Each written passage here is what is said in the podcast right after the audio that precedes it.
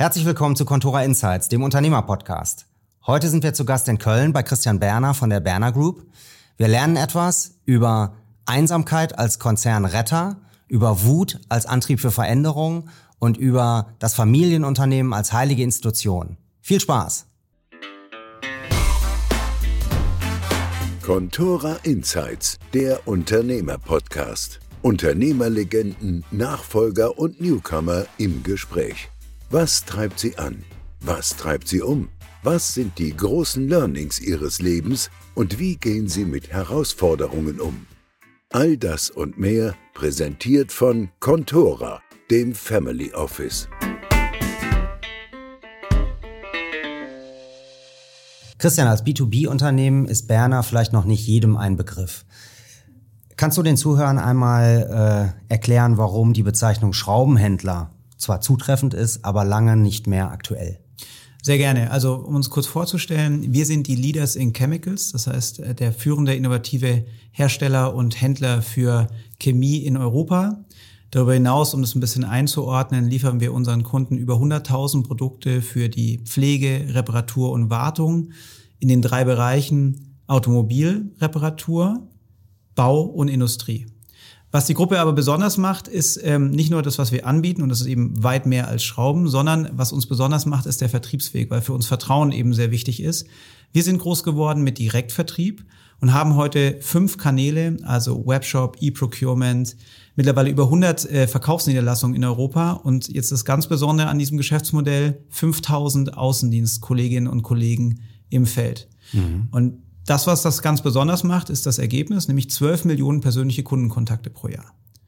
Und mittlerweile macht das Unternehmen damit unsere Kunden, glaube ich, sehr glücklich. Wir sind einer der schnellst wachsenden Spieler in unserem Markt mit 1,1 Milliarden und 450.000 Kunden.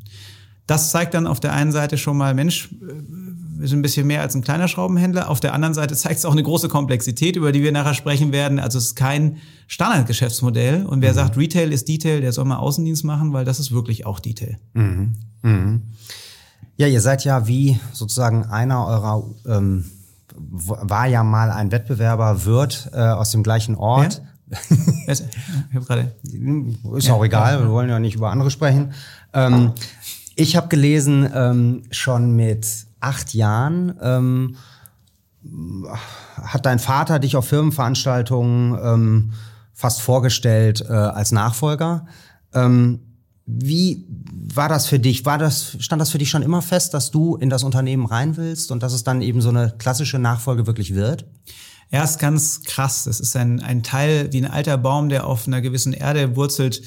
Ist es alles, was ich bin und mit dem ich groß geworden bin? Also die Exposition war sehr hoch. Plus aber meine Eltern haben das sehr exzellent gemanagt. Ähm, das, das alter Baum war, an jedem Mittagessen ging es um die Firma. An jedem Abendessen ging es um die Firma, es ging immer um die Firma und alles war die Firma. Und wenn mich jemand in der Schule hauen wollte, dann weil die Firma zu groß war oder irgendwie Neiter war, also es war immer die Firma.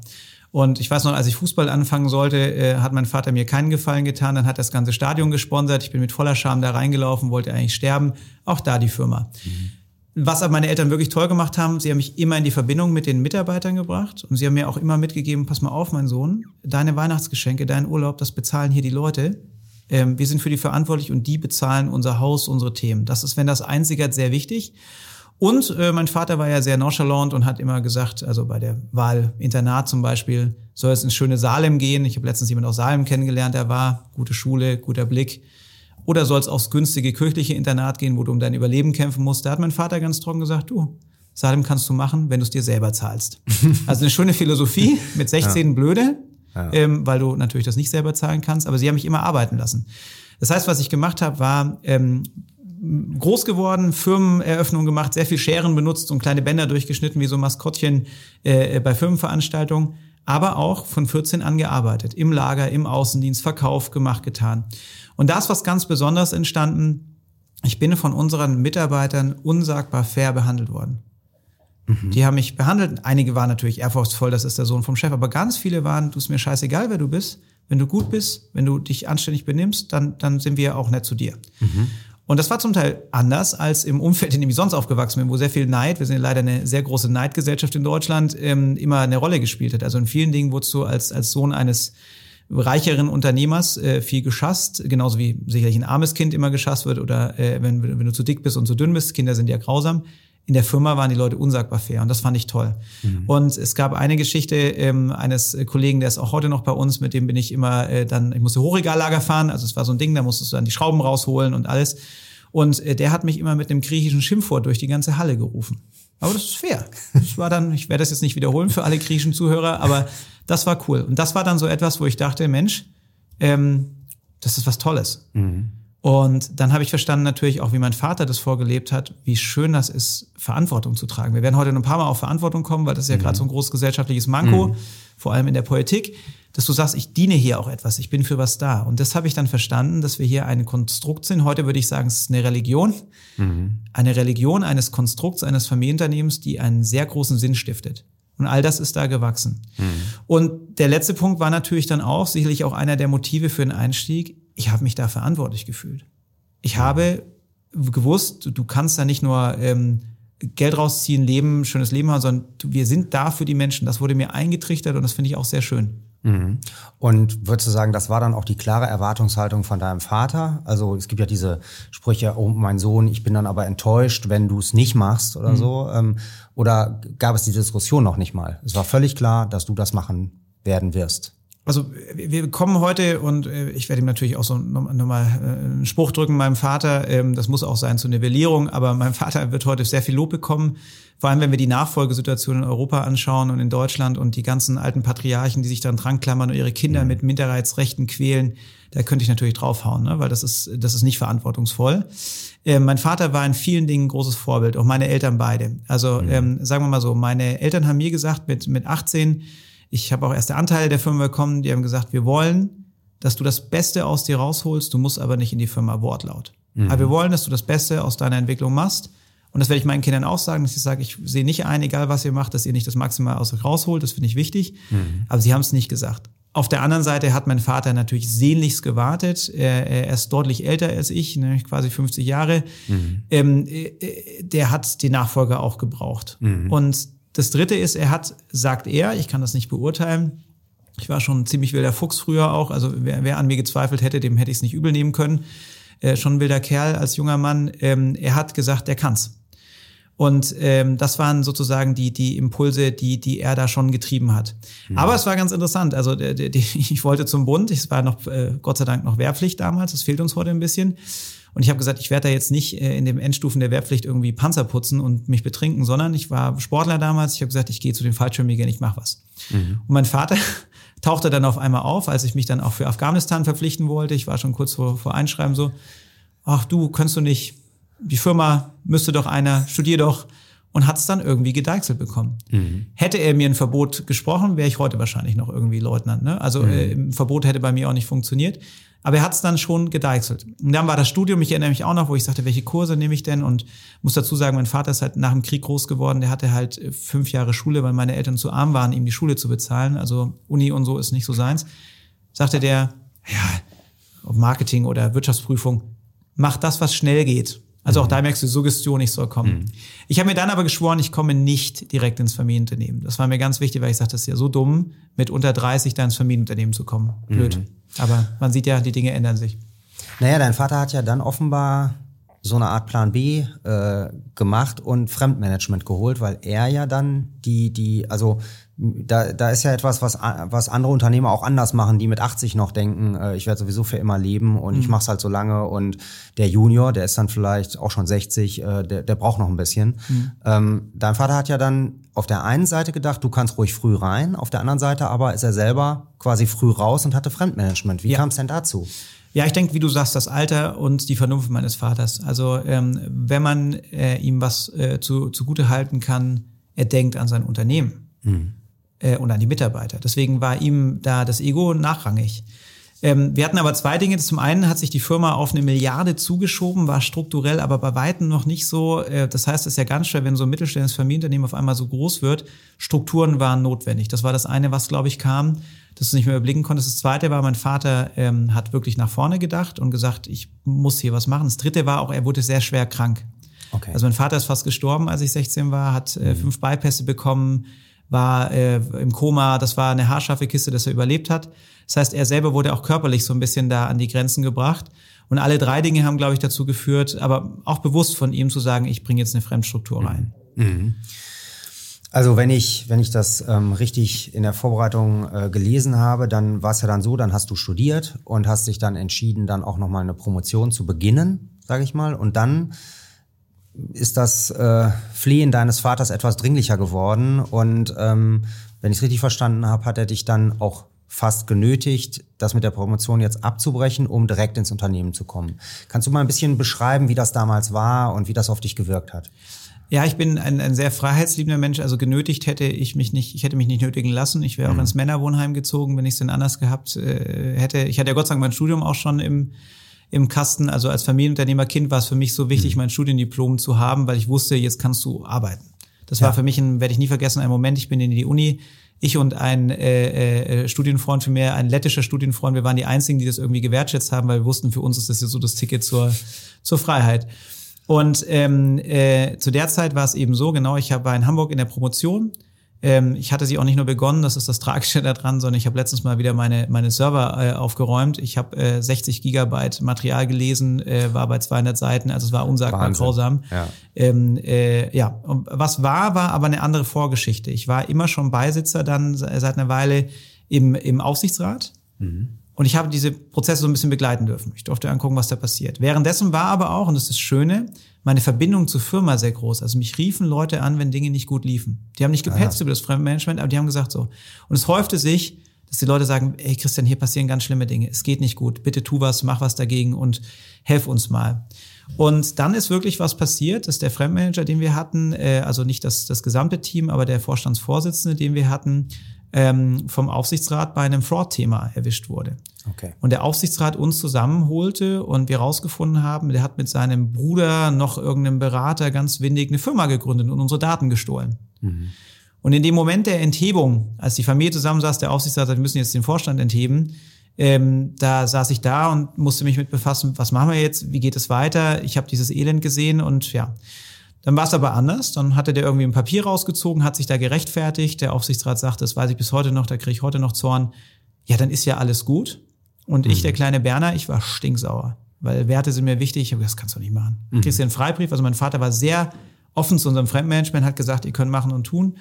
Ähm, äh, ja, und dann habe ich die beiden zur Rede gestellt. Ein Manager stand vor mir, hat geheult wie ein Schlosshund, weil der war seit über 30 Jahren bei uns und hat damit betrogen mhm. und habe gesagt, es ist mir egal, was ihr legal könnt, Freunde, so geht's nicht. Und in dem Moment, als meine Schwester heulend da saß, Mutter heulend da saß, alle heulend da saßen, alles ganz schlimm, hat mich so die Wut gepackt, dass ich dann gesagt habe, Leute, ich schmeiß jetzt alles andere hin, ich muss das jetzt machen. Mhm. Und ich glaube, das ist ein ganz wichtiger Punkt, ähm, den, den wir heute in der Gesellschaft auch brauchen. Ähm, und zwar Tugenden und Pflichten. Ne? Also ich mag sehr gerne das alte deutsche Wort Pflicht. Mhm ich sehe seltenst, dass heute Leute darüber diskutieren, mal was zu tun, was nicht, nicht total egoistisch ist und mhm. sagen, ich habe hier eine Pflicht. Mhm. Und ähm, im Römischen gibt es ja auch die, die, die Tugenden, genauso wie im Griechischen, die immer davon ausgehen, du, du, du, du bist auch ähm, treu und loyal und du bewegst dich und du bist, bringst Mut mit rein mhm. äh, und eine Rechtschaffenheit. Und diese Dinge, die machen dich zu den besseren Menschen. So die ganzen alten Griechen, die ganzen alten Römer, was auch immer man sich da aussuchen will. Und ich glaube daran. Für mich war da ein Pflichtgefühl. Also ich habe in dem Moment nicht drüber nachgedacht, ob ich da Geld verdiene. Die Realität war, dass mir bewusst war, ich werde vielleicht meine Familie verlieren, weil wenn denen was nicht passt, dann habe ich nur mhm. noch ein Teilunternehmen. Mir war bewusst, dass ich, wenn ich das, äh, Entschuldigung, äh, hier, ich sage ein anderes Wort, wenn ich das jetzt richtig verhaue hier, ja. ähm, ich in Deutschland nicht mehr in den Arbeitsmarkt komme. Du hättest mich nicht eingestellt als mal Vorstand, jetzt noch Student. Ich war ein absolut kritisches Objekt am Arbeitsmarkt, wenn ich das jetzt sozusagen naja, du, Also ehrlicherweise, weißt, du, meine, warst, war, du, du, warst ja noch nicht mal am Arbeitsmarkt. Du richtig, noch sieben, schlimmer. Du warst ja 27 Jahre alt und die, also wenn ich da drauf gucke, ähm, wie, wie hast du dir das, ähm, woher hast du die innere Stärke genommen, dir das zuzutrauen, zu wissen, in dem Moment, also du warst ja überzeugt, das Richtige zu tun. Du mhm. wusstest, so wie es jetzt läuft, geht's nicht. Und du warst dir aber auch sicher, dass du den Weg findest, wie es richtig sein könnte. Mit 27 Jahren ohne, ich sage jetzt mal, relevante Arbeitserfahrung. Ähm, also du hast im Unternehmen gearbeitet, von daher kanntest du deinen Laden. Ja. Aber ja. Ähm, sozusagen Managementerfahrung in dem Sinne gab es ja nicht so richtig. Wie, wie, wie kam das? Wie hast du das aus dir selber raus entwickelt? Also ich muss dich in einem Satz korrigieren. Du hast gesagt, du wusstest, dass du deinen Weg finden wirst. Nichts dergleichen war der Fall. Mhm.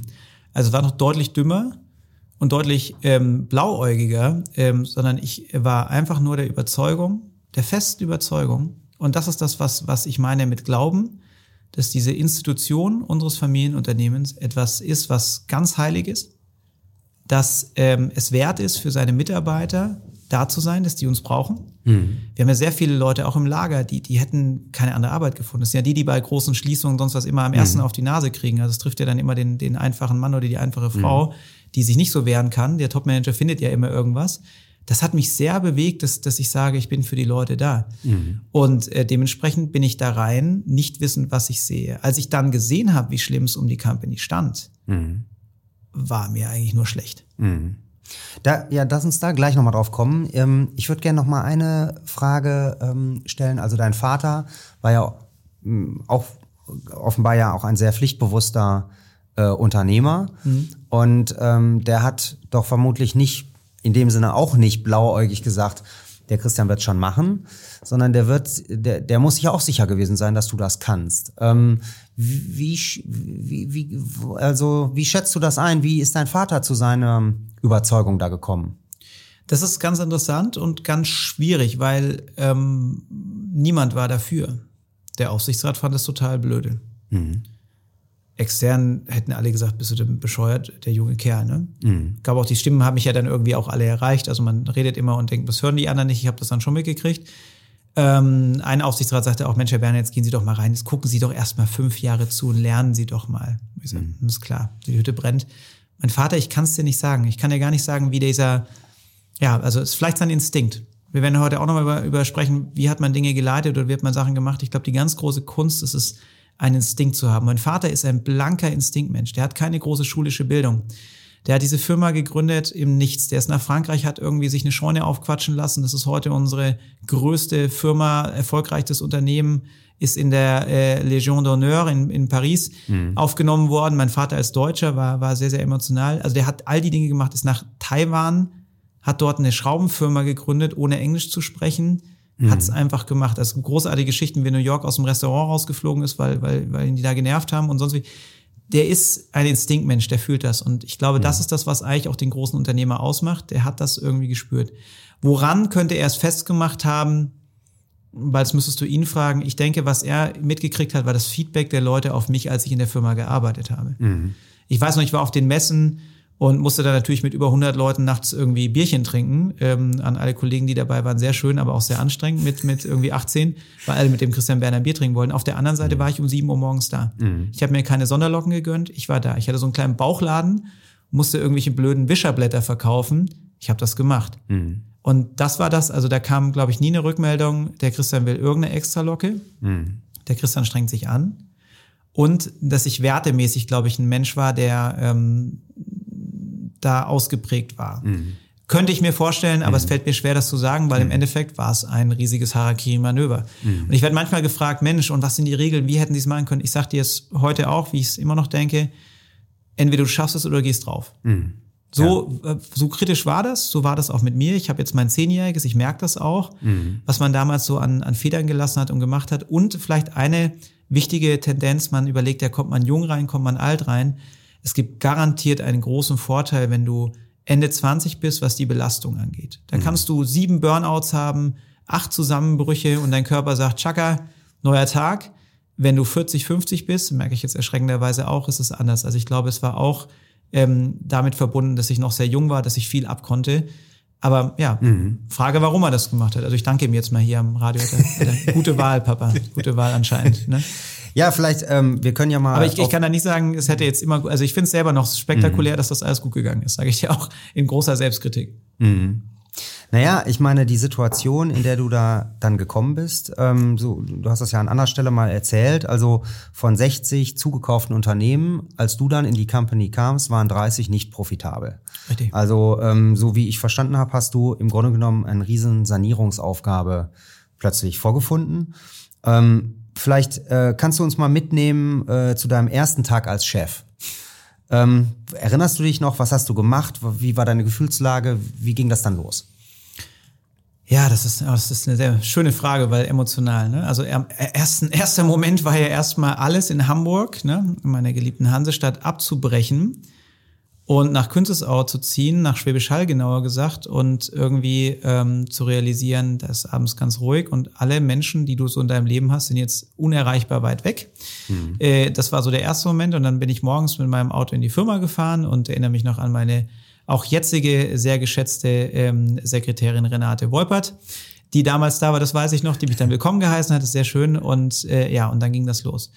Ähm, das war sozusagen das. Die Gefühle waren Aufregung, die Gefühle waren ähm, Anspannung natürlich extrem auch und ähm, vor allem halt auch warst du sehr interessiert daran, wie nehmen dich die Leute wahr. Ja. Am Anfang wolltest du irgendwie dann auch, dass, dass du da sehr als junger Mensch auch anerkannt wirst und wahrgenommen wirst. Mhm. Dann jedoch wurde es immer schneller klar, wie du es richtig gesagt hast. Wir waren, wie gesagt, ähm, hatten insgesamt 60 Unternehmen und 30 davon waren in den roten Zahlen. Der Konzern mit über eine Milliarde Umsatz hatte nur noch 16 Millionen Euro Ergebnis. Und das war das Äquivalent des französischen Ergebnisses. Und wir sind eine der wenigen Unternehmensgruppen, die in Frankreich Erfolg hat. Die meisten haben es nicht. Äh, das hätte aber kippen können. Mhm. Wir haben gesagt, wenn Frankreich hustet oder niest, sind wir tot. Mhm. Und ähm, wir hatten eine riesige, äh, also das Fremdmanagement hat sich sozusagen dadurch äh, postuliert, vor allem der CEO, indem er einfach wild Firmen zugekauft hat, ohne irgendeine Due Diligence, ohne eine Verantwortungsübernahme. Das heißt, wir hatten einen Reigen an Firmen, die nicht kompatibel waren, nicht strategisch waren und die vor allem auch äh, zum Teil hoch unprofitabel waren. Mhm. Also die Karamba-Gruppe haben wir damals reinbekommen, die hat dann pro Jahr fünf Millionen Euro verbrannt. Mhm. Und das war ganz interessant zu sehen, wie viele Verbrenner hast du eigentlich, also wie viele wie viele Companies hast du, die, die Geld verbrennen. Zum Teil gab es Firmen mit 20 Millionen Euro Umsatz, mit 5 Millionen Euro Negativergebnis. Da fragst du dich, wie kann man überhaupt so viel Geld verlieren? Ja. Dann habe ich mich neben diesem schrecklichen wirtschaftlichen Thema, hatte ich natürlich noch eine Situation 2012, das waren die Nachwehen der großen Weltwirtschaftskrise. Also mhm. es gab jeden Herbst noch mal eine Delle, das, der Markt war ganz volatil. Ich habe also nur Terror erlebt. Es ging nur runter, ich hatte nur Angst. Mhm. Und dann habe ich mir die Firma angeschaut und gesagt, was müssen wir tun? Habe erkannt, wir sind A, nicht eine Unternehmensgruppe mit Prozessen, sondern wir haben keinen einzigen Prozess. Wir sind 25, also rein im Kerngeschäft, jetzt 25 vollkommen unterschiedliche Prozesse mit vollkommen unterschiedlichen Marktzugängen und Angängen. Mhm. Und das Schlimmste war, also ich mache das immer an drei Dingen fest, habe ich den Leuten auch gesagt, ähm, ist die äh, äh, Kundenhoheit, Preishoheit und Produkthoheit. Das heißt also, wer entscheidet eigentlich, wo wir hingehen, welchen Preis wir verlangen und welche Produkte wir verkaufen? Und bei uns war das so, musst du dir vorstellen, eine einzelne Außendienstgruppe ist zu vollkommen unterschiedlichen Kunden. Das ist so ein Spezialfall des Direktvertriebs. Die sind einfach dahin gegangen, wo es am einfachsten war, was da in der mhm. Nähe war, wen sie kannten oder nicht. Ähm, dadurch hat sich ergeben, dass dieses teure Außendienstmodell in 30 Prozent der Fälle eigentlich Geld gekostet hat, nicht, nicht gewonnen. Mhm. Also sind zu einem mhm. Kleinstkunden hingefahren, das wäre viel netter ja. als zu der großen Vertragswerkstatt. Und nach fünf Besuchen hast du aber Geld gekostet. Hat keiner gesehen, die Sicht gab es gar nicht. Bei den Produkten haben wir eine vollkommene Heterogenität verkauft. Jeder hat verkauft, was er halt gut fand. Mhm. Und die Preise, wir hatten damals in einem Land unter unserem SAP-Mindestpreis 30 Prozent aller Transaktionen unter dem Mindestpreis. Mhm. Bei, Achtung, insgesamt in der Gruppe 30 Millionen Preispunkten. Wow. Und jetzt machen wir E-Commerce. Da kommt Freude auf, wenn es heißt, jetzt müssen wir einen Preis da hinschreiben von diesem Schraubendreher und ich sage, oh fuck, ja. ja. Ähm, die Österreicher haben mich gehasst, ich habe dann die Listen zusammengeführt ähm, und der österreichische Marketingchef, also ein, ein toller Typ, hat dann gesagt, Herr Berner, das können Sie nicht machen, die Maschinen laufen acht Wochen. Also er hat mich gehasst dafür. Aber das zeigte das auf. Und dann war das Thema, also ähm, Vertriebsmodell war vollkommen ungesteuert. Mhm. Marketing, brandseitig waren wir irgendwie gar nichts. Wir haben uns dahin entwickelt, nur noch Taschenlampen zu verkaufen, billiger Asia-Durchhändler.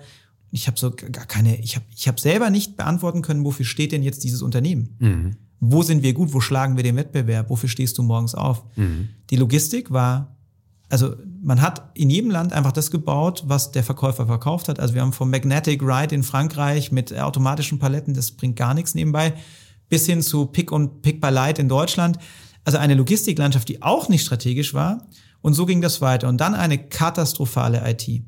Also habe ich für mich gewusst, ich muss jetzt 5, das habe ich in einem Hotel in Ingelfingen auf einen Flipchart gemalt, gesagt, wir haben 45 Megaprojekte, in dem jeder Bereich von der Vision zu den Zielen, zu den Prozessen, zu den Daten neu aufgebaut werden kann.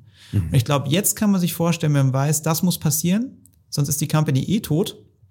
Und jetzt vielleicht, um das Ganze noch ein bisschen anzuwürzen, wir haben Top-Wettbewerber ähm, gehabt, jetzt sind wir natürlich besser, aber ähm, zu der Zeit wirklich starke mhm. Spieler gehabt, mit die weltweit stärksten Spieler um uns herum. Ähm, wir hatten die asiatischen und die, die amerikanischen Spieler. Also Granger aus Amerika kam gerade auf den Markt, Amazon mhm. war gerade da. Also ich hatte, eigentlich habe ich jetzt zehn Jahre, bis es jetzt wirklich läuft, wie es gerade läuft, immer da in dieser Angst gelebt, wir werden ausgerottet. Ja. Und die habe ich auch mein Unternehmen spüren lassen. Mhm. Also dieses Existenzialistische habe ich dann immer äh, sehr, sehr stark dann auch ins Unternehmen getragen. Aber es war wirklich kurz vor knapp. Mhm. Und diese Transaktion dann loszustarten, war eine Frage des Umbaus des kompletten Teams. Ich bin, glaube ich, der CEO, der traurigerweise mehr Leute ausgetauscht hat als, ich würde sagen, jeder andere in Deutschland. Das ist ein bisschen mhm. hart, aber ist wahrscheinlich so. Ich musste richtig ran und dieses Team aufbauen in schnellster Zeit und ich musste die richtigen Dinge aufsetzen. Mhm. Aber ich kann dir sagen, es war eine Welle von Scheitern, weil da war die Idee da, Versuch eins im Marketing. Hat nicht geklappt, falsche Person. Welle zwei, Welle drei, Welle vier. Mhm. Also wenn man da mhm. reingeht, dann ist es wirklich, Entschuldigung für den Ausdruck, Scheiße mhm. fressen und Persistenz. Du darfst mhm. nicht aufgeben, mhm. du musst immer wieder aufstehen. Und manche Themen habe ich, da, da wurde es mir körperlich schlecht, nochmal anzufangen. Mhm. Und das ist das, was, was man, glaube ich, auch mal erzählen muss. Da ist nicht hier diese schöne Reise und da fällt dir das glücklich zu und sind Erfolge, sondern der, der zäher ist, finde ich, gewinnt irgendwie das Rennen. Mhm. Ne? Also, ähm, sagen wir mal so, für mich hört sich das so an, ähm, du hast eine äh, sehr konsequente Analyse gemacht von der Ist-Situation und ja dir dann einen Plan überlegt, äh, wie dann sozusagen eine bessere Zukunft aussehen könnte. Und es gibt ja diesen, diesen Spruch, äh, jeden Tag steht jemand auf mit einer schlauen Idee, aber gewinnen tut der, der die Execution hinkriegt. Und das, das ist ja ein bisschen das, was du auch gerade erzählt hast. Und ähm, ähm, so, jetzt hört sich das ja tough an, irgendwie äh, so und so viele Mitarbeiter vielleicht auch ausgetauscht, aber eine Dimension dabei ähm, habe ich auch so im, im Vorhinein mit, ähm, so aufgenommen, ist, dass du ja auch deine Truppe dann wirklich ziemlich hands-on mitgenommen hast. Also du hast, ich will nicht sagen, du hast mit allen 9000 gesprochen, aber fast. Ähm, kannst du mal ähm, erzählen, wie du das gemacht hast? Also sozusagen, wie, wie macht man das? Man man stellt also fest, ich habe hier einen Sanierungsfall, man macht einen Plan und da der Plan beinhaltet halt sehr viel Change. Und dann, obwohl du ja so jung warst, hast du gemerkt, okay, ich brauche die Leute, ich muss die mitnehmen und ich möchte die auch mitnehmen. Und wie hast du das konkret gemacht? Die Schwierigkeit, die, die man noch hinzuaddieren muss, ist, wir hatten keinen Plan im Sinne, wir hatten keinerlei Strategie, keinerlei Möglichkeit, die Strategie zu entwickeln, keinerlei Team, die Strategie zu entwickeln und kein Geld, die Strategie zu bezahlen. Also Alameki mhm. und, und äh, Boston Consulting Group. Wir hatten auch keine klaren Ziele und Daten und Reporting. Ich erinnere mich noch an den damaligen Controller, ähm, äh, wo man sagen muss, ein Wunder, dass er das überlebt hat, weil ich war so sauer. Wie gesagt, ich hätte hier gerne eine rote Spalte in dem, in dem Tagesreporting und dann sagte er zu mir, Herr Berner, oh, das braucht zwei Wochen. Und dann habe ich ihm gesagt, das glaube ich nicht.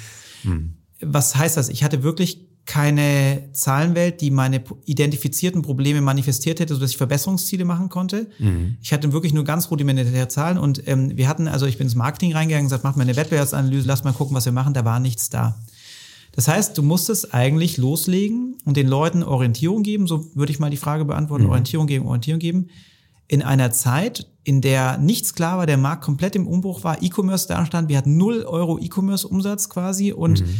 äh, du musstest es machen. Und ich glaube, das war das ganz Herausfordernde, dass ich mir selber gedacht habe, boah, ey, du bist ja aber sehr unvorbereitet, wenn du an die Leute trittst.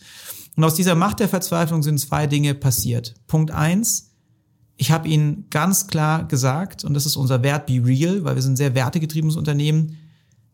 Äh, und das war ein Schock für die Leute, weil die dachten, alles ist gut. Mhm. Nochmal so weiter drei Jahre und wir sind tot. Mhm. Und das war das ganz andere. Die dachten, ich komme jetzt und klopfe denen alle auf die Schulter. Nee, ich musste denen sagen, wir brennen. Ich habe sehr stark über den Wettbewerb gesprochen, denen aufgezeigt, wie stark der Wettbewerb ist, wie viel schlechter wir sind. Das fanden die alle blöd, weil sie sagten, wir haben doch tolle Sachen. Sag ich, nee, haben die auch, ist besser, schauen wir mal dahin. Und das war die Burning-Plattform, das war mein Lieblingswort. Du brauchst eine Burning-Plattform. Mhm. Und viele Leute haben das trotz achtmaler Ansage nicht gehört und äh, äh, dann hat es auch nicht funktioniert. Das zweite war eine Vision. Wofür ich stehen konnte, ist, ich konnte den Leuten erklären, was Digitalisierung, und da meine ich jetzt nicht mal ein bisschen E-Commerce, bedeutet und welche Vorteile wir daraus ziehen und welche Chancen wir daraus haben. Mhm. Und das war, glaube ich, ein Ticket, das ich ziehen konnte und den Leuten erklären konnte. Und das haben sie mir auch abgenommen, weil wenn du jung, jung bist, bist du unmündig, aber du bist zumindest mit dem Gameboy aufgewachsen, also nahm man dir ab, man könnte Digitalisierung machen, mhm. dass sie sagten, ja, da steht er für, das glauben wir, der hat auch Ahnung davon. Und ich habe viel Datenarbeit gemacht, deswegen konnte ich dann auch immer datenmäßig erklären, wo wollen wir hin, was wollen wir tun. Das war, glaube ich, so ein ganz guter Anker. Und das Letzte war, dass ich halt, und das ist, glaube ich, das wichtigste Führungsprinzip, es hat mir ein damaliger Coach, hat mich gefragt, was willst du sein, wofür willst du stehen? Dann habe ich gesagt, egal ob gewinnen oder verlieren, ich will authentisch sein. Mhm. Ich war der, der ich bin. Und die wussten dann irgendwann, im Vergleich zu anderen Leuten, der ist, der ist, der meint es wirklich ernst. Ob das sich gut anhört oder nicht, der, der ist ehrlich.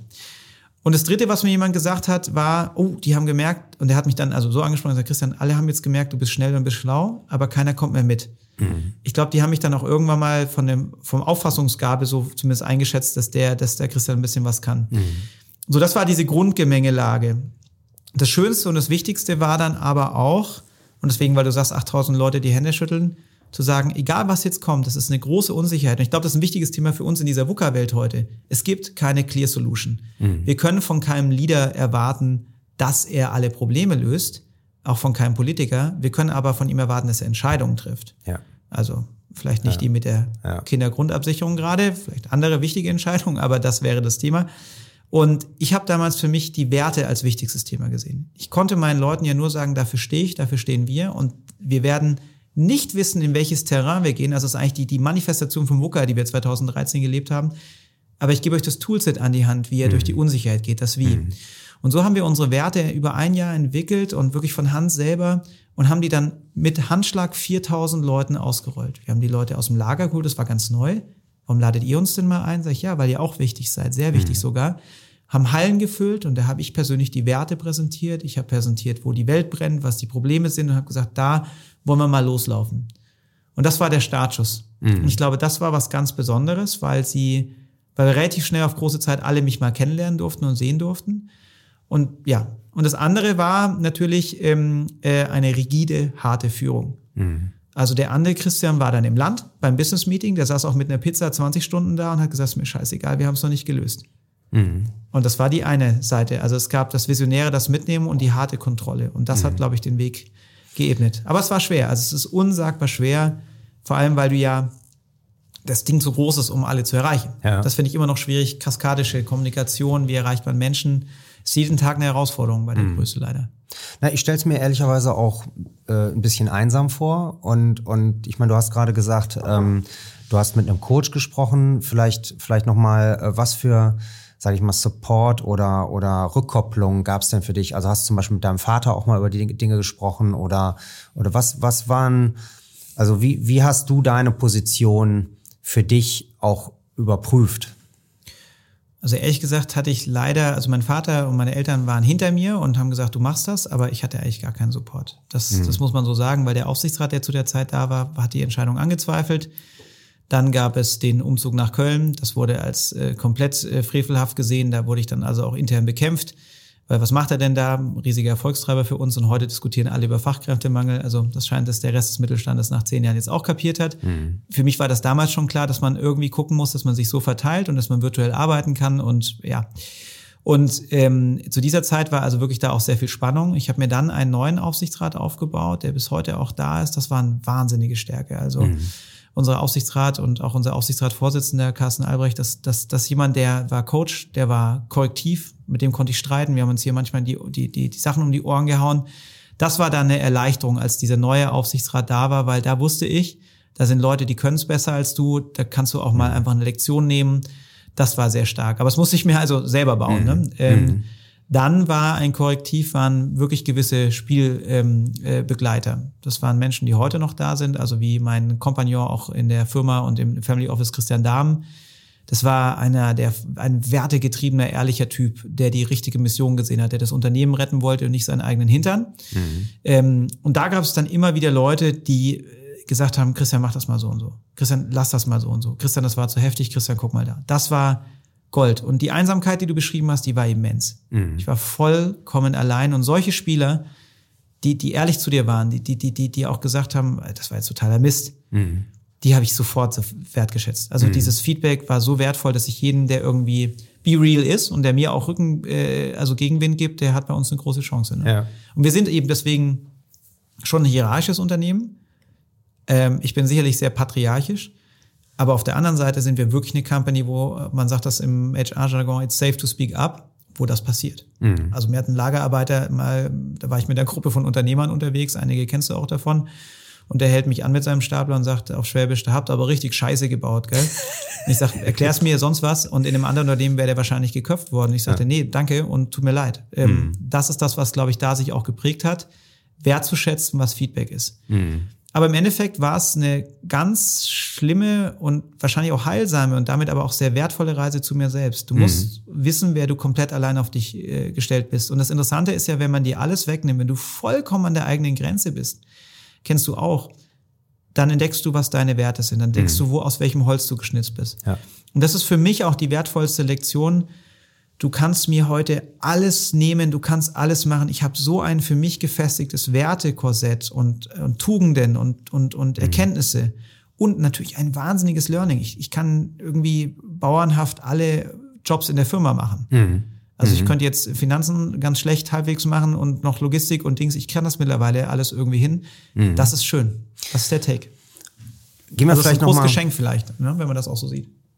Ja, also absolut. Ähm, aber ich meine, was du da in, in äh, kurzer Zeit erlebt hast, das erleben auch andere Unternehmer eher in einem äh, deutlich längeren Zeitraum. Also ich glaube, du hast da wirklich in, in kurzer Zeit unglaublich viele, äh, auch krasse Entscheidungen treffen müssen, schlicht und ergreifend. Ähm, aber vielleicht kommen wir also zum Thema krasse Entscheidungen. Ähm, also ich weiß von mir selber, äh, wir hatten mal die, im Vergleich zu dem, was, was wir jetzt gleich mit dir besprechen, ähm, äh, einfache Entscheidung, ob wir eine zweite Etage anmieten wollen oder nicht. Und ich hatte da panische Angst vor, weil ich gedacht habe, oh, ich weiß nicht, ob die Kultur auch in die zweite Etage umziehen kann.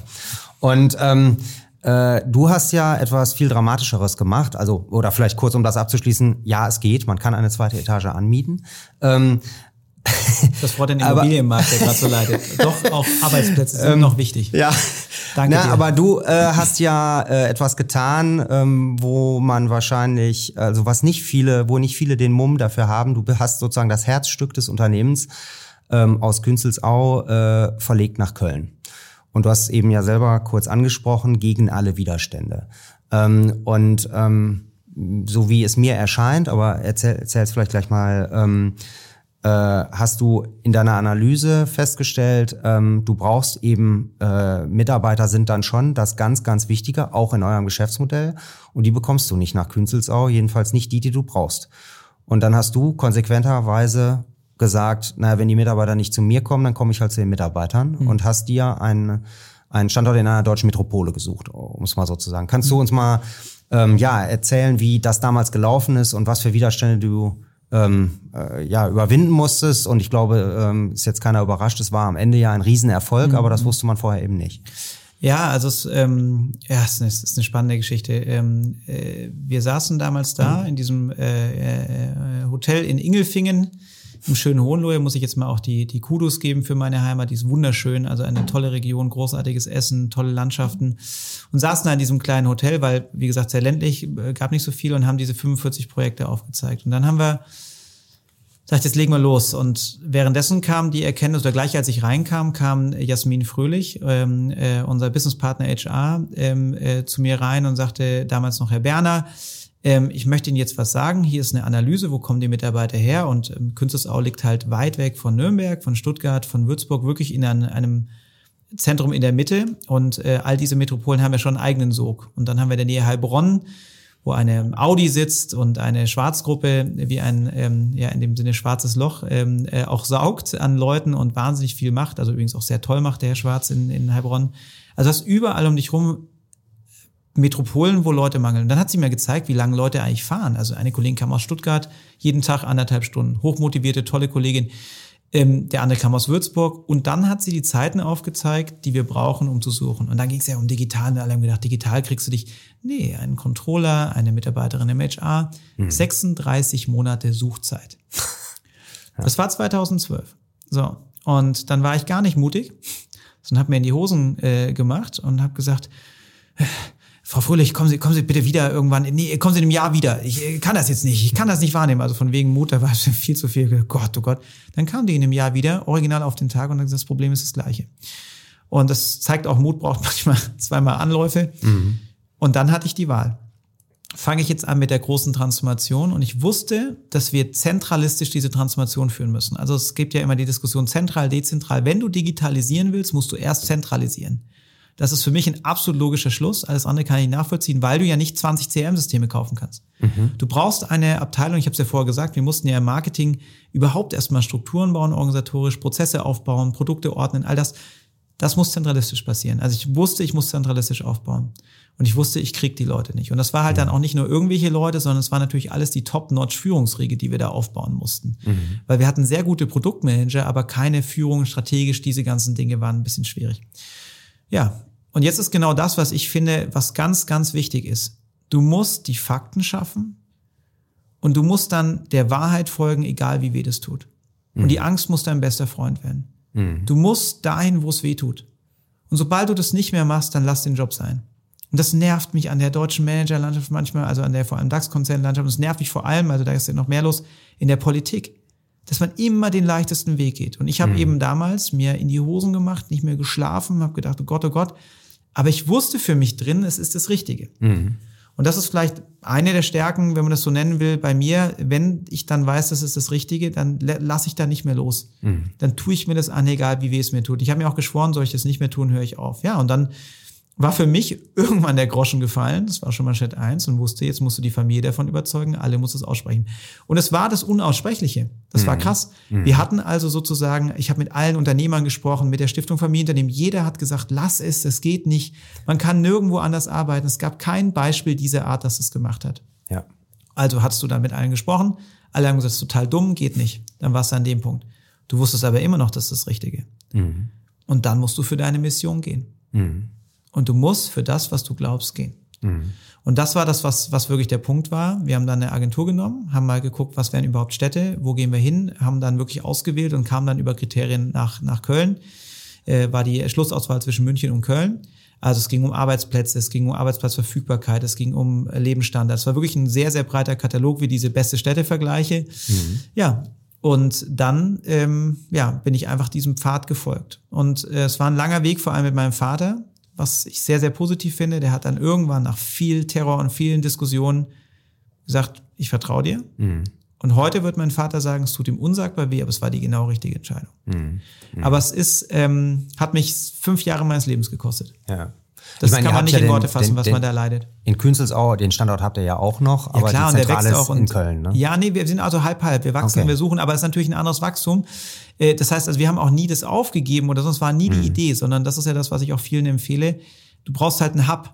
Und das Gleiche mhm. haben wir auch in Paris. Also wir sind in Saint-Julien äh, bei Auxerre, aber wir sind in Paris mit einem Office, weil wenn du jetzt sagst, du willst E-Commerce aufbauen, dann kannst du das in, auf dem Land schwieriger tun. Mhm. Ja, und ich glaube, ich bin damit sozusagen eigentlich den Schritt gegangen, den hätten viele tun müssen. Ähm, aber ich bin auch sehr komisch beäugt worden. Also bei uns in der Heimat war ich natürlich eine Persona non grata auf einmal. Ich wurde von der Presse zerrissen und wie kann man mhm. nur und niemand hat das wirklich positiv gesehen. Mhm. Und es hat lange gebraucht und nur mit dem Erfolg konnten wir beweisen, dass es der richtige Schritt war. Mhm.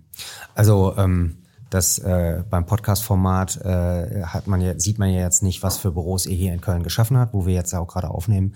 Ähm, also ihr habt wirklich ein, ein unglaublich schönes Büro hier hingestellt. Also das ist aus meiner Sicht, also ich sehe ja viele Büros, also das ist schon eins der schönsten, was ich hier gesehen habe. Und ähm, du hast auch ja dargestellt, da sind ja auch viele Ideen von dir, die hier umgesetzt wurden. Ja, von meiner Frau und mir. Ne? Ähm, also da kann ich mir schon wirklich sehr gut vorstellen, dass man mit so einem Geschäftsmodell plötzlich, wo jetzt nicht jeder sagt, also das ist genau, was ich immer machen wollte, aber äh, das scheint ja einen Unterschied zu machen. Von daher vielleicht, bevor wir ähm, ähm, zum Thema Digitalisierung kommen, was ja, mhm. glaube ich, auch wirklich hochinteressant ist, was ihr da macht. Ähm, ähm, kannst du mal erzählen, warum, obwohl du, du hast ja im Grunde genommen zwei Sachen gemacht. Du hast auf der einen Seite euer Geschäftsmodell dramatisch digitalisiert und auf der anderen Seite hast du unglaublichen Wert gelegt auf die Standorte.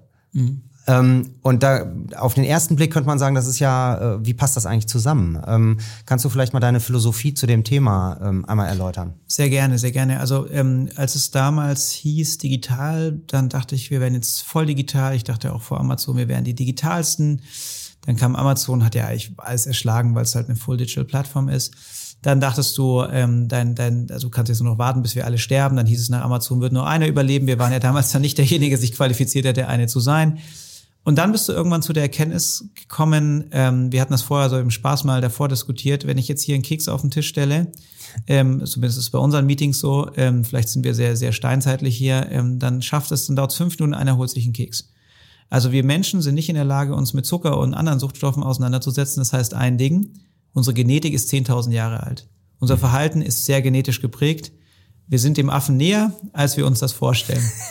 ähm, und was heißt das für mich? In einer Zeit, wo es hieß, ja, alles weg, Läden weg, alles weg, keiner wird mir irgendwie einkaufen, habe ich erkannt, der Mensch braucht Menschen. Mhm. Und ich habe für mich gesehen, dass unser Geschäftsmodell mit dem direkten Kontakt total gut ist ich habe nur für mich erkannt, Chandler hat ja gesagt, Structure follow Strategy. Mhm. Nee, Strategy follow Structure. Du hast eine riesige Vertriebsmannschaft nach vorne. Die Nestle-Gruppe hat mit Nespresso genau das aufgebaut. Sehr viele Unternehmen haben gesagt, boah, ich muss den Kunden direkt halten. Rolex hat jetzt Bucher gekauft, ja, weil sie ähm, äh, und senken hoffentlich damit die Uhrenpreise irgendwann mal, aber ähm, weil sie sozusagen den Vertrieb, den direkten Kontakt zum Kunden haben wollen. Und ich habe das. Mhm. Jetzt muss ich doch nur gucken, dass ich ein Angebot schaffe, von dem der Kunde auch sagt, ja, Wahnsinn, das rechtfertigt, dass ihr kommt. Mhm. Und das rechtfertigt nicht irgendeinen Billigheimer, aber einen Experten mit Erfahrung, mit Produkten, die wirklich anwendungsrelevant sind für mich, die, die ein Risiko abdecken. Da macht das Sinn. Mhm. Und ich habe für mich eben dann erkannt, nee, du musst keine Angst haben, der persönliche Kontakt bleibt. Du musst nur deine, dein Angebot aufräumen. Und so ist ja die Digitalisierung, also wenn ich Vorträge halte, dann spreche ich da öfters darüber und zum Beispiel über die Schleckergruppe, die Digitalisierung ist wie ein Spiegel. Die hat ja nur aufgezeigt, es war ja kein Monstrum, wie schlecht wir alle sind. Mhm. Der hat ja aufgezeigt, dass wir gar keine Kundendaten richtig führen. Wir hatten ja nicht mal Adressen, E-Mail-Adressen hatten wir alle gar nicht. Die hat ja gezeigt, wie langweilig die Retail-Landschaft ist und wie schlecht sortiert die war. Mhm. Dass ein Warenkaufhaus träge Verkäufer hatte und die hatten nichts da und es dauert zwei Wochen. Die Digitalisierung hat uns nur mal aufgezeigt, wie schlecht wir eigentlich wirklich waren und wie faul. Mhm. Meine Meinung. Mhm. Und somit war für mich äh, die Digitalisierung ein, ähm, ein Monstrum, eine Gefahr, aber dann auch eine Chance, weil ich gesehen habe, ja, wenn du das kombinierst, wenn du digital mit dem Persönlichen kombinierst, dann funktioniert es. Und das zeigt unser Erfolg. Wir haben in einigen Ländern schon über 50 Prozent äh, digitale oder alternative Kanäle, also Telefon und digital aber wir wachsen trotzdem über den Außendienst, weil mhm. der Außendienstmitarbeiter geht raus, er ähm, äh, bestellt das Feld sozusagen, er öffnet uns auch die Tür und er kann das vermitteln, was wir sind, nämlich unsere Werte, unsere Marke und die Expertise für unsere Produkte. Und die anderen Kanäle subsumieren das Ganze, unterstützen das Ganze. Der Kunde kann in die Niederlassung gehen, der kann online einkaufen mhm. und das vermischt sich. Und das ist das, was der Kunde eigentlich will. Wie ist denn das bei euch intern? Wie funktioniert Digitalisierung intern bei Berner? Ich glaube, das ist die ganz große Kunst, weil also ähm, äh, der Stefan Heidbreter, der äh, Chef der Stiftung Familienunternehmen, hat es mal schön formuliert. Digital leben wir schon schon lange, aber sozusagen digitale Prozesse zu leben, das ist eigentlich das Schwierige. Was heißt das? Die große Krux ist im Mittelstand eine komplett fragmentierte ähm, Digitallandschaft plus keine Wertschätzung von Daten gewesen, plus ähm, heterogene Prozesse und Strukturen. Also als ich reinkam, war in Frankreich der Einkauf unter dem Marketing. Äh, in Spanien war der äh, direkt beim Vorstand oder beim mhm. Geschäftsführer. Wenn du unterschiedliche Organisationsmodelle hast und gar keine Prozesse, dann kannst du eigentlich nicht digitalisieren. Mhm. Und deswegen war mein Mantra, ich werde einen Process Owner hier aufbauen, eine zentrale, intelligente Zentralabteilung. Und diese Zentralabteilung muss Stück für Stück das ganze Business angleichen und vorbereiten und dabei Best Practice einführen. Mhm. Das sagt man so leicht, aber es ist ein wahnsinniger Prozess. Ja. Dann musst du, und das ist eigentlich das, was wir jetzt versuchen werden, wo wir uns auch unterscheiden, relativ stringent sagen, es gibt nur noch einen Standard. Mhm. Und das kann der Großkonzernvorstand gar nicht, zu viel Widerstände. Das tut er sich übrigens auch sehr ungern an, weil das ist so kritisch für die eigene Karriere. Äh, der Familienunternehmer sitzt es dann aus. Und für mich ist es halt auch Chefsache. Ich gucke mir die Software an, ich gucke mir die Prozesse an. Ich habe jetzt selbst ein Process Management aufgebaut, um da reinzugehen, weil ich glaube, das ist die große Chance. Mhm. Und im Endeffekt musst du dafür sorgen, dass jeder Prozess in deinem Unternehmen nachher digital existiert und abgelegt ist mhm. und miteinander kommuniziert. Also einfache Themen wie wir haben lokal eine Excel-Liste, über die wird es geführt und ist auch lokal aufgebaut. Geht nicht, weil Excel-Liste A mit Excel-Liste B nicht kommuniziert. Ja. Und wenn du dann eben AI und wirkliche Daten, äh, Deep Data Mining machen willst, muss das alles auf eine Basis kommen. Wenn du jetzt eine Amazon bist und alles von Anfang an gleich auf einer Plattform aufbaust, hast du natürlich einen unschlagbaren Vorteil. Und allein deswegen werden sehr viele Unternehmen im Mittelstand in den nächsten Jahren sterben. Mhm. Ich bin mir da, Entschuldigung, zutiefst sicher, dass diese große Krux, diese Transformationsleistung sehr schwer ist. Und ich sitze jetzt seit zehn Jahren dran und treibe genau diesen Prozess zu sagen, nein, wir gehen da auf die eine Plattform, wir packen das zusammen, wir räumen unsere Daten auf, wir haben das Master Data Management gemacht. Mhm. Aber der Aufwand ist immens. Und es ist stinklangweilig und du musst immer die gleichen Dinge machen und dort zur Ordnung treiben. Mhm. Und das, glaube ich, ist der Tod äh, äh und der große oder schwere oder Wettbewerbsnachteil, den wir haben im Vergleich zu amerikanischen Datenriesen, die uns jetzt das Geschäft wegnehmen. Und das sage ich dir ganz ehrlich, das nervt mich auch so sehr. Wir kriegen jetzt noch eine Auflage, Lieferkette da, Nachhaltigkeitswahnsinn, zwei, drei, vier, fünf und nichts gegen Nachhaltigkeit. Wir sind schon immer nachhaltig, aber ähm, wir legen uns hier Ketten an, obwohl diese reine Digitalisierung des Mittelstandes schon auf Gedeih oder Verderb ist. Ja. Und das Geld, was du ausgeben musst, das ist etwas, was man, was eigentlich die Regierung anders äh, bewerten müsste, meines Erachtens, wo man den Unternehmen Rückenwind geben müsste, Unterstützung. Mhm. Wir kriegen mhm. aber nur nach vorne drauf. Mhm. Besonders mit der jetzigen Regierung. Vielleicht, ähm, du hast jetzt mehrfach schon ähm, äh, äh, sozusagen diese Verankerung bei Werten ähm, erwähnt und ein, einen hast du ja eben auch genannt, Be Real. Ähm, aber ich glaube, ihr habt da, ich habe da, ihr habt da ja eine klare Liste von von äh, mehreren Werten. Kannst du noch mal erklären, wie ihr dazu gekommen seid und wie ihr die lebt? Ja, also wir haben damals mit der mit einem Institut, Name komme ich gerade nicht mehr drauf, ähm, gesagt, was ist eigentlich das, was die Leute heute schon leben, wofür Berner steht, weil wir waren eine fragmentierte Gruppe mit vielen Zukäufen, wir waren unterschiedliche Kulturen, Unternehmen, die immer erfolgreich waren, Unternehmen, die immer Geld verloren haben. Mhm. Und wie bringst du die zusammen? Und dann haben wir uns eben bei der Kultur die Frage gestellt, was ist so das, was alle vereint? Ein, äh, wir nennen das Ankerwerte. Mhm. Und das war auch wichtig, weil du konntest den Leuten jetzt nicht alles wegnehmen und sagen, das ist Bullshit, sondern du musstest ja sagen, was ist Gutes, was ihr kennt? Ein Wert war Stolz. Die Leute waren stolz. Ähm, wenn du dich bei Berner beworben hast und heute ist immer noch sagen, Leute, Menschen sind aber nette Leute hier, die stehen ja dafür. Wir haben Mitarbeiter, die sind seit 50 Jahren bei uns, mhm. haben die Gründung miterlebt und dieser Stolz war ein Wert.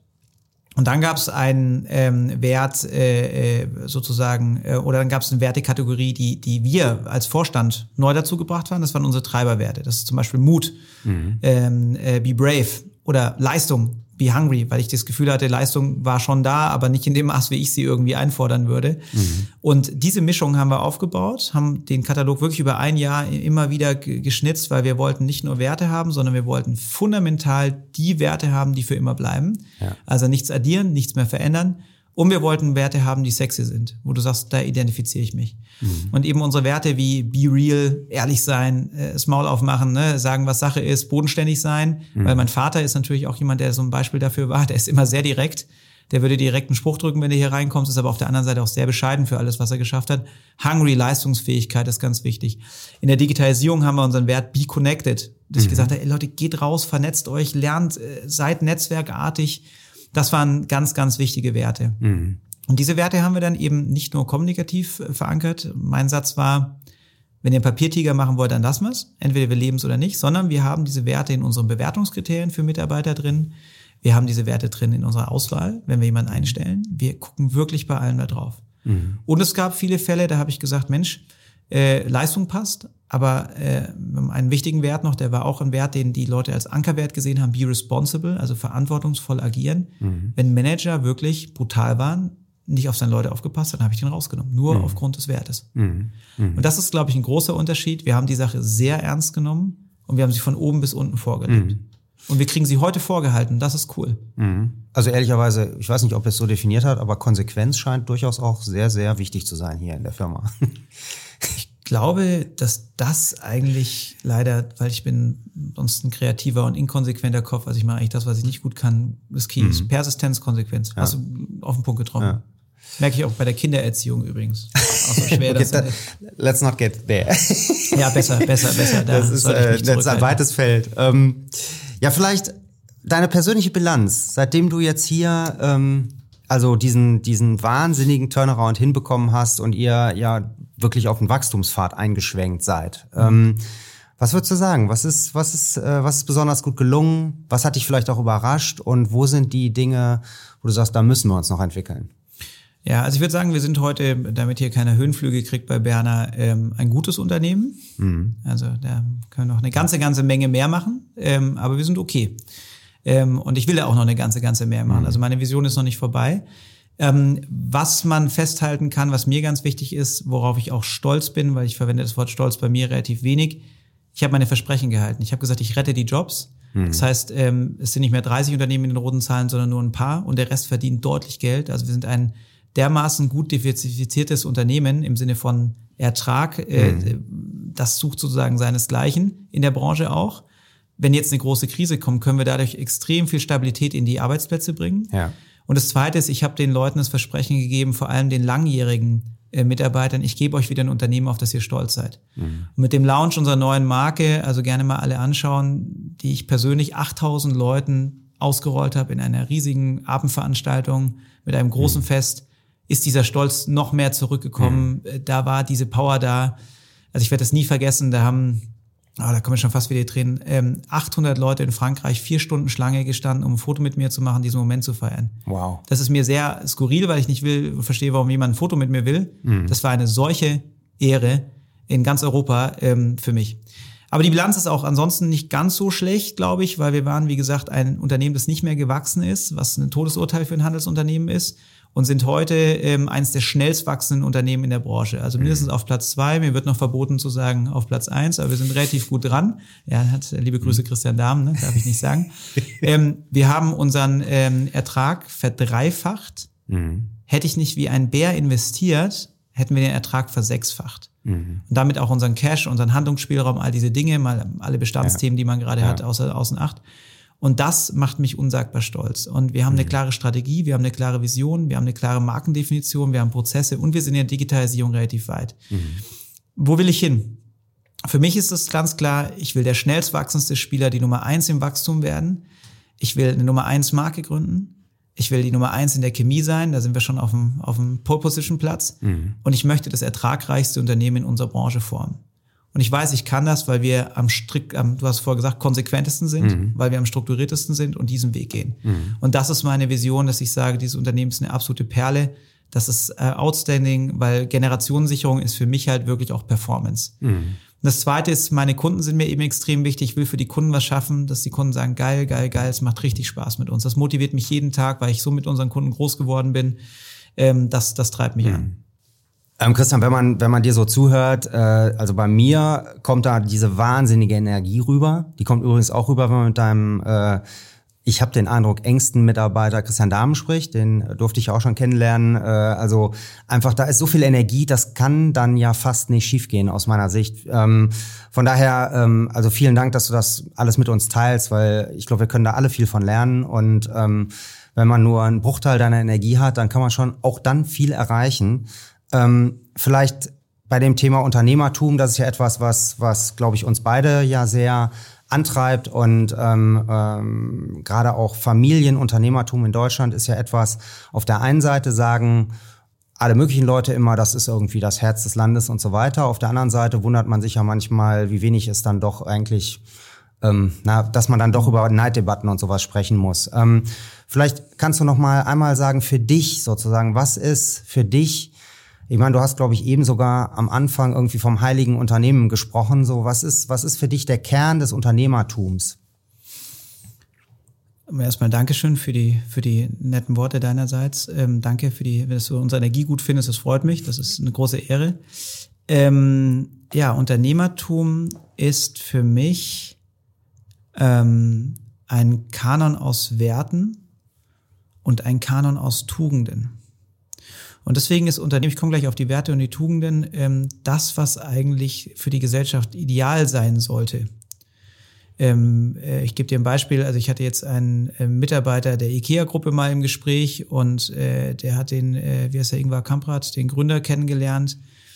Das ist ein Typ, der hatte unsagbar viele Werte und Tugenden. Und damit hat er Generationen geprägt, vielleicht nicht Gesellschaften auch verändert. Er hat äh, ein, ein Verhalten der Menschen verändert und kann jetzt in der Nachhaltigkeit auch nochmal Dinge verändern. Also kann dort mhm. auch ähm, äh, über seine Produkte Vorbild sein.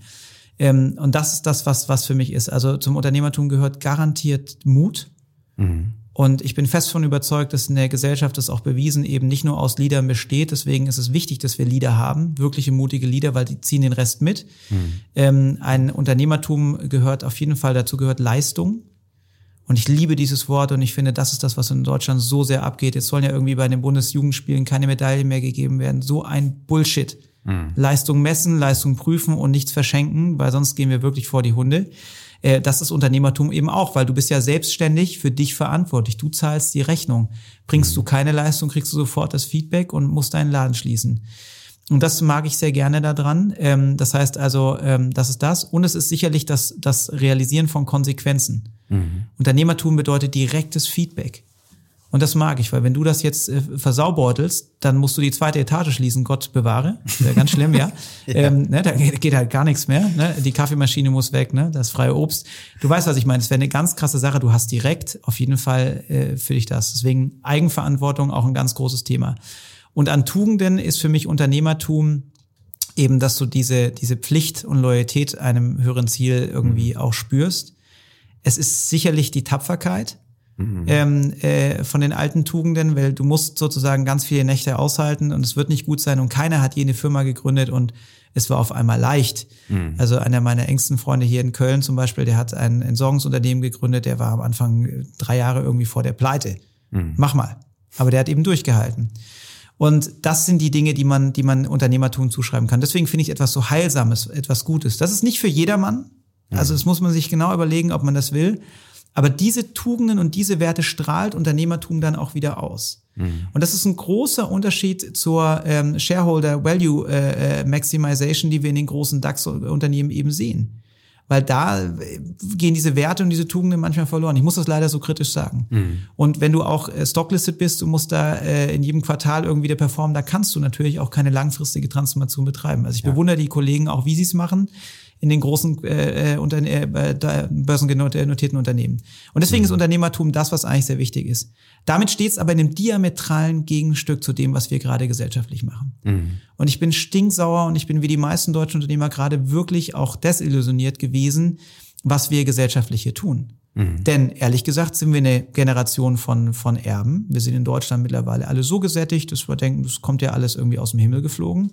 Und die Notwendigkeit, hart zu arbeiten, also Leistung zu bringen ähm, oder tapfer zu sein, ist gar nicht mehr da. Ja. Wird auch nicht mhm. gefordert. In den politischen Reihen stellt sich keiner hin und sagt, so, jetzt müssen wir mal die Entschuldigung, Arschbacken zusammenkneifen und was tun. Wir sind nur noch Wellness. Mhm. Und das ist das, was gerade so kritisch ist, warum ja die Unternehmen so ein Gegenpol sind. Und wir das auch erleben als Unternehmer, dass Leute sagen, wow, hier darf ich mal Leistung zeigen, hier darf ich auch mal was sagen, hier darf ich auch mal kritisieren. Und ich bin nicht in einem Gender-Wahnsinn gefangen und muss aufpassen, wie ich meine E-Mail schreibe und all das. Und das mhm. ist ganz, ganz schön, dass wir ein Gegenstück dazu bilden können. Und so sehe ich auch meine Mission. Hier ist noch gesunder Sachverstand, hier ist noch gesunder Menschenverstand zugange bei der Berner Gruppe. Mhm. Und wer hier anfängt zu arbeiten, der kann ein ganz normales Leben haben, kann eine tolle Karriere machen, kann sich entwickeln und kann diese Werte leben. Übrigens vollkommen egal, ob er Männlein, Weiblein, äh, was weiß ich, dazwischen drin ist, mir vollkommen wurscht. Mhm. Es geht um diese zwei Dinge, Werte und Tugenden. Gesellschaftlich müssen wir jetzt aber wirklich sehr stark lernen. Die aktuelle Krise, die sich anbahnt, ich hatte es von der Corona-Krise gehofft, ist hoffentlich ein Lehrstück dafür, dass wir wieder dahin zurückkommen. Mhm. Und ich habe zwei Prinzipien, leider, muss ich an der Stelle sagen. Das eine ist die heiße Herdplatte. Das sind meine universellen Prinzipien, die stehen über allem. Ja? ja. Ähm, du musst selber drauffassen. Ich sagte, lass es, lass es, lass es. Du musst dich selber verbrennen, bevor du es lernst. Mhm. Und das zweite ist die überschäumende Milch. Wenn du Milch kochst in der Küche, erst wenn die vollkommen überschäumt, kommst du in die Küche und machst was. Ich glaube, wir brauchen eine ganz große Krise in Deutschland, um mal wieder zu kapieren, wo die Reise hingeht. Mhm. Und wenn wir das nicht tun, erleben wir das, was wir gerade sehen. Ich habe schon vor drei Jahren gesagt, wir gehen kaputt als Standort. Es wird nicht mehr investiert. Wir haben so viel Auflagen, wir sind so immobil, wir sind so langsam. Ähm, du weißt es selber, wenn du zum Amt gehst, keiner hilft dir als Unternehmer. Ja. Du hast keine Wertschätzung mehr dahinter. Du hast einen riesigen Exodus. Also es ist eine, eine Abwanderung, ich muss das leider sagen ähm, mhm. und sage das immer wieder, von Unternehmen und Unternehmern und Kapital aus Deutschland. Das Handelsblatt hat zuletzt zitiert, dass wir beim Thema Kapitalzufluss, Kapitalabfluss irgendwo in der Liga von Russland sind. Und das ist der klare Beweis. Mhm. Und ich finde das schönste Beispiel dafür, wie man sich eben positionieren muss. Und dass man Leistung und Unternehmertum pflegen muss und vorzeigen muss und wie wichtig die Unternehmen sind, ist die Türkei. Mhm. Dort hat sich der Kollege Erdogan schön verspielt und der Finanzmarkt bestraft dich Sofort. Mhm. Du bist nicht mehr alleine. Mhm. Und das Schöne ist aber eigentlich, haben wir das Potenzial. Also wenn wir das umdrehen, haben wir die dichteste Unternehmerlandschaft an Mittelstand in der Welt. Mhm. Die Franzosen haben, ja, genau, mhm. nach uns mal geschrieben, die, die Le Monde war das mit den, äh, äh, ich glaube, PDG heißt das, also äh, äh, Small Middle-Sized Companies in, in Frankreich haben die einen Artikel geschrieben, äh, wie toll das doch in Deutschland sei und welches Potenzial wir haben. Mhm. Frankreich hat nur groß und ganz klein. Mhm. Italien hat nur ganz groß, Großkonzern wie Fiat und ganz klein. Also ich denke, wir haben hier auch eine große Chance, das Unternehmertum nach vorne zu bringen. Aber es muss ein dringender politischer Wechsel her und wir müssen auch dringend schauen, dass die Bevölkerung anfängt umzudenken. Mhm. Und deswegen, wir kamen ja am Anfang des Gesprächs, Patrick, drauf auf das Thema Pflicht und Tugenden. Warum bin ich zu Berner gegangen? Ich bin auch sehr dankbar, irgendwo für etwas verantwortlich zu sein, mich irgendwo einzuordnen, ein Teil einer Gruppe zu sein und diese Pflicht zu haben. Mhm. Weil stell dir mal vor, du hast nur Geld, du bist frei im Leben, du hast gar nichts, wofür du leben kannst, du hast keine Mission, du hast nichts. Da stellen sich ja viele als Luxus vor, nicht mehr arbeiten zu müssen. Mhm. Vollkommener Quatsch. Ja. Ähm, ich müsste, glaube ich, nicht mehr arbeiten und das Schlimmste für mich wäre, nicht mehr zu arbeiten. Dieses, äh, diese, dieses, diese Verbindung zur Firma, die, die, die Challenge jedes Mal wieder auch meine eigene Haltung. Ja. Und das macht unsagbar viel Spaß. Christian, vielen Dank für, für die Offenheit, dass du ähm, hier da, dafür eintrittst, für deine Werte und dein Unternehmen. Ähm, also es ist das, was, was mich begeistert. Unternehmer wie dich. Ähm, dann, ehrlicherweise, mache ich mir dann doch nicht so viel Sorgen um Deutschland, weil man sieht ja, dass es geht. Ähm, ja, wir kommen langsam zu den Schlussfragen, leider, aber wir können ja danach weiterreden. ähm, wir stellen am Schluss immer die drei gleichen Fragen. Ähm, und die erste davon ähm, ist, was war der beste Ratschlag, der dir je gegeben wurde? Also über die großen Kaliber jetzt zum Schluss. Mir wurden viele Ratschläge gegeben, viele habe ich ignoriert. Ähm, ich glaube, der beste Ratschlag ähm, ist eigentlich der von meinem Coach, ähm, äh, fühl dein Herz. Hm. Weil ähm, du denkst, du kannst mit Verstand alles hinkriegen, du kannst alles lösen, du kannst ganz schlau sein. Dann kommt eine Corona-Krise und du verstehst die Welt nicht mehr und du, du, du, du kannst die Probleme gar nicht mehr lösen und musst dann wieder fühlen, dass du Gottvertrauen hast, dass es doch mhm. irgendwie geht. Mhm. Und ähm, wenn du führen willst und Menschen auch in ganz harten Transformationen irgendwann, jetzt kannst du sehr hart sein, sehr tough sein, aber du musst irgendwann wieder auch mal spüren, hab Herz. Mhm. Wow, danke. Ähm, vielleicht dann eine Frage. Ähm, also wir haben viel über deinen Vater gesprochen oder hin und wieder. Ähm, eine Frage äh, habe ich aber bisher nicht gestellt und zwar, du hast ja auch zwei kleine Kinder. Was hast du denn von denen gelernt? Oh, wie ähm, unsere beste Freundin in Hamburg ähm, äh, gesagt hatte, ähm, sie hatte mal gesagt, ich habe so viel von meinen Kindern gelernt wie eigentlich von niemandem anders. Und das habe ich eine Zeit lang nicht verstanden. Liebe Pippa, äh, wenn du das hörst, aber ich ähm, hab, das kann das mittlerweile unterschreiben. Meine Kinder haben dazu geführt, dass ich mein komplettes Herangehen an sie verändern würde, weil diese ganze Business äh, Manager äh, von oben Mistkacke, äh, die ich hier betreibe, die hier anscheinend funktioniert in der Firma, funktioniert halt daheim nicht. Und das war das mit dem Herz, was ich vorher meinte. Mhm. Das waren die kleinen süßen Objekte, die mich dazu bewogen haben, umzudenken. Mhm. Die mich jeden Tag dazu bewegen, die die größte Transformation in mir verlangen, weil mich kannst du jetzt irgendwie im Flugzeug im Dschungel rausschmeißen und irgendwie Kleinkrieg führen lassen. Äh, du kannst mich auch mit Steinen bewerfen und das mache ich alles gerne. Aber sobald es dann halt darum geht, weich, fein, klein zu sein, in kleinen mhm. Schritten zu gehen, Geduld zu haben, ja, lecco mio. Mhm. Und meine kleine Tochter ist da auch ganz süß, mein Sohn auch, aber meine kleine Tochter, die dann irgendwie gerade äh, äh, immer nur zu Mami will, das, das strapaziert meine sehr große Liebe für meine Tochter sehr. Und mein Sohn, mit dem ich dann beim Sport sitze als Top-Manager und der einfach nicht mittoren will, lieber Louis, das, äh, das sind dann die Momente, in denen du reifst. Also ich würde sagen, ich habe Geduld von denen gelernt. Ich mhm. habe Liebe von denen gelernt. Ich habe aber auch gelernt, die haben mich zu einem anderen Menschen gemacht. Mhm. Also ich verdanke ihnen unsagbar viel. Mhm. Tolle Fragen du stellst. Äh, Wahnsinn. Meine Herren. Jetzt, jetzt, jetzt, jetzt flacht's am Schluss nochmal einmal, einmal kurz ab. Dank. Und zwar, ähm, wir kommen ja von einem äh, Family Office und wir haben uns einen Claim gegeben bei Contora und der ist, wir verstehen Vermögen.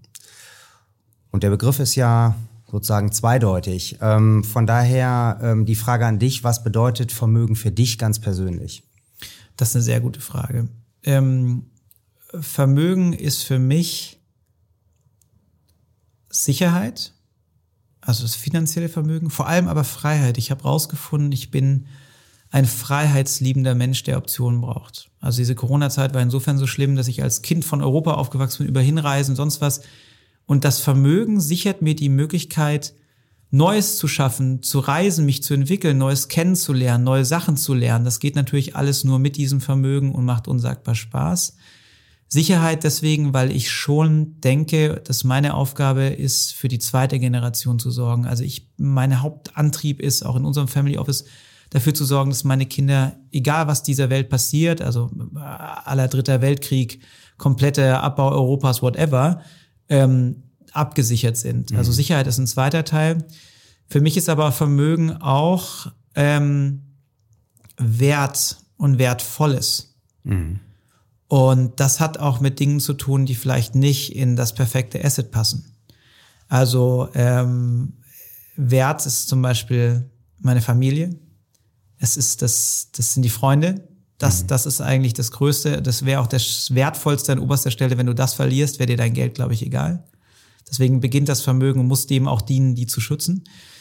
Und Wert heißt aber auch sowas wie, ähm, keine Ahnung, ich habe einen alten Benz aus den 80ern, ähm, äh, ob das jetzt das perfekte Asset ist, können wir uns dann nachher drüber streiten, was Oldtimer so wie wo machen.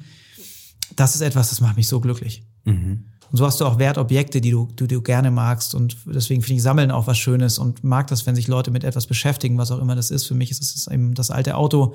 Bin eher ein großer Verbrenner-Supporter ähm, das, das ist ja etwas, mhm. wo ich mich reinsetze und dann spüre ich und da merke ich den Wert eben auch, weil ich merke, das ist noch alles von Hand gemacht. Das sind noch tolle Dinge. Mhm. Und ähm, somit sind viele Dinge, die vielleicht nicht die perfekten Assets sind, heute analoge Gegenstände in einer digitalen Welt, die mich sehr glücklich machen. Ich als ein ganz großer Digitalisierer mag Analoges. Mhm.